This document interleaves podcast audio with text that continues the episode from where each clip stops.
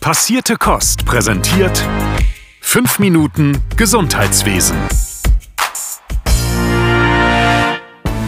Hey, hier ist wieder euer Philipp von Passierte Kost und ihr hört in unserem Format 5 Minuten Gesundheitswesen nun wieder alles Wichtige, was in den letzten Tagen in der Pflege und im Gesundheitswesen so passiert ist. Das Ganze ist für euch wieder kurz und knackig von uns aufbereitet. Die European University Hospital Alliance, kurz EUHA, das ist ein Zusammenschluss aus neun führenden europäischen Universitätskliniken, plant ein europaweites Pflegenetzwerk aufzubauen, und zwar unter Koordination der Charité Berlin. Das Pflegenetzwerk soll zu einer Verbesserung des Pflegeberufs und der Versorgungsqualität von Patientinnen und Patienten führen. Führungskräfte des Pflegeberufs der EUHA-Krankenhäuser werden sich zukünftig regelmäßig austauschen und kommen zusammen, um die Entwicklung der Profession nachhaltig voranzubringen. So ist das Ziel der Krankenhäuser, auch im Bereich der Pflege, europaweit enger zusammenzuarbeiten. Judith Hepe, Pflegedirektorin der Charité und Koordinatorin des EUHA Nursing Networks, sagt dazu, dieser Austausch ist extrem hilfreich und wichtig, denn wir stehen alle vor den gleichen Herausforderungen. Wir können viel von unseren europäischen Partnern lernen, unter anderem im Bereich der Qualifizierungswege, der Akademisierung in der Pflege und der Entwicklung von Strategien, um das Berufsbild attraktiver zu gestalten. Weitere wichtige Punkte der Organisation sollen Arbeitgeberattraktivität, Mitarbeiterbindung und interkulturelle Kompetenz Wissensentwicklung werden. Weiter geht es mit einem Krankenhausthema. Vielleicht ist euch das Wort Mindestmengen bekannt. Falls nicht, ich erkläre es euch kurz. Für bestimmte spezielle Operationen schreibt der gemeinsame Bundesausschuss vor, dass diese in einem Krankenhaus nur dann durchgeführt werden können, wenn die Klinik bestimmte Mindestmengen erfüllt. Also diese Operation im Jahr oft genug durchgeführt wird. Damit soll sichergestellt werden, dass besonders schwierige Eingriffe nur von solchen Kliniken durchgeführt werden, bei denen die Ärztinnen und Ärzte ausreichend Erfahrung damit haben. Eine Studie der Krankenkasse Barmer fand nun heraus, dass einige Kliniken in Deutschland sich nicht an die Vorgaben für Mindestmengen halten. So wurden in Deutschland im Jahr 2018 an 4300 Patientinnen und Patienten in Krankenhäusern Operationen vorgenommen, welche die Mindestmengen zu diesen Eingriffen nicht erfüllten. Und überall fuschen sie. Bei Mindestmengen können es die Krankenhäuser sein, bei Abrechnungsmanipulationen sind ambulante Pflegedienste Spitzenreiter, gefolgt von Pflegeheim. Das veröffentlichte die KKH. Die Prüfgruppe der Abrechnungsmanipulation der KKH hat im vergangenen Jahr so viele Hinweise erhalten wie lange nicht. 708 68 Verdachtsfälle wurden bundesweit gemeldet. Das sind 61 Prozent mehr als in 2019. Insgesamt stammen davon 391 Fälle, die auf Pflegedienste zurückzuführen sind, und 195 Fälle, bei denen Pflegeheime gefuscht haben sollen. Damit entfallen drei Viertel aller Hinweise in 2020 auf Pflegeleistungen. Wie das geht? Ein Beispiel. Ein Pflegedienst rechnet das An- und Ausziehen von Kompressionsstrümpfen ab, obwohl dies täglich von Angehörigen erledigt wird. Bleiben wir in der Pflege.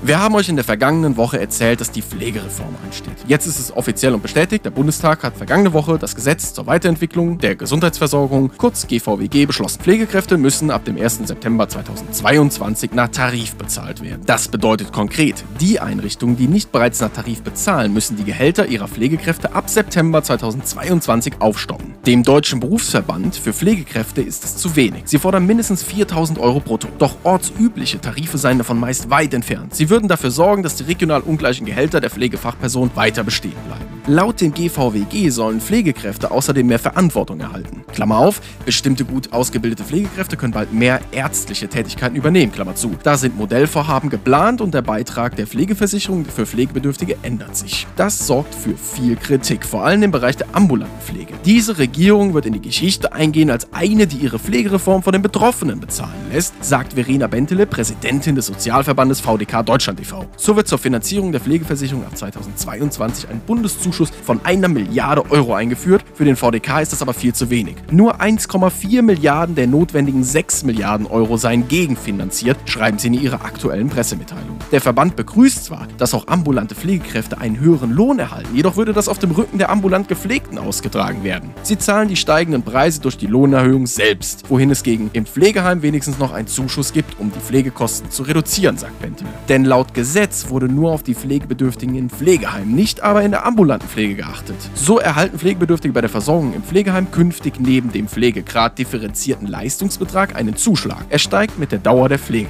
Im ersten Jahr trägt die Pflegekasse 5% des pflegebedingten Eigenanteils, im zweiten Jahr 25%, im dritten Jahr 45% und danach 70%.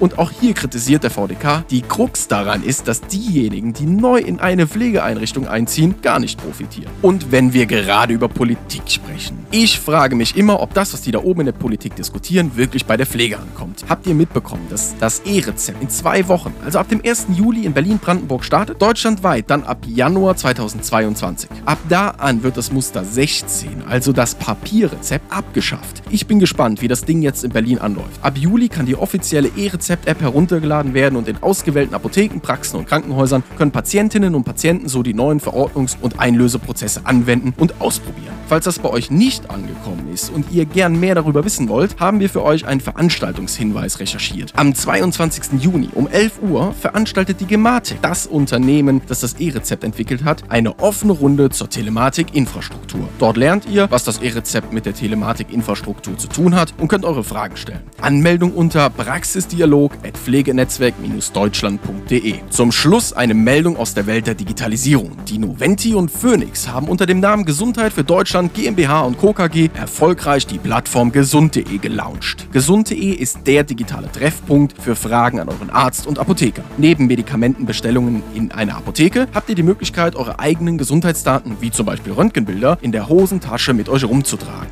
Gesund.de gibt's als App. Checkt die doch bei Interesse mal ab. Downloadbar im App und Play Store. So, ich hoffe, ihr konntet damit was anfangen. Wenn es bestimmte Themen gibt, die euch besonders interessieren, dann schreibt uns doch gerne an unsere Mailadresse passiertekost.noventicare.de oder kontaktiert uns einfach direkt über Instagram. Am kommenden Montag kommt auch unsere neue Podcast-Folge Passierte Kost raus und ich kann euch sagen, wir hatten einen ganz besonderen Gast bei Passierte Kost. Checkt das gerne ab. Das war 5 Minuten Gesundheitswesen, präsentiert von Passierte Kost. Bleibt frisch.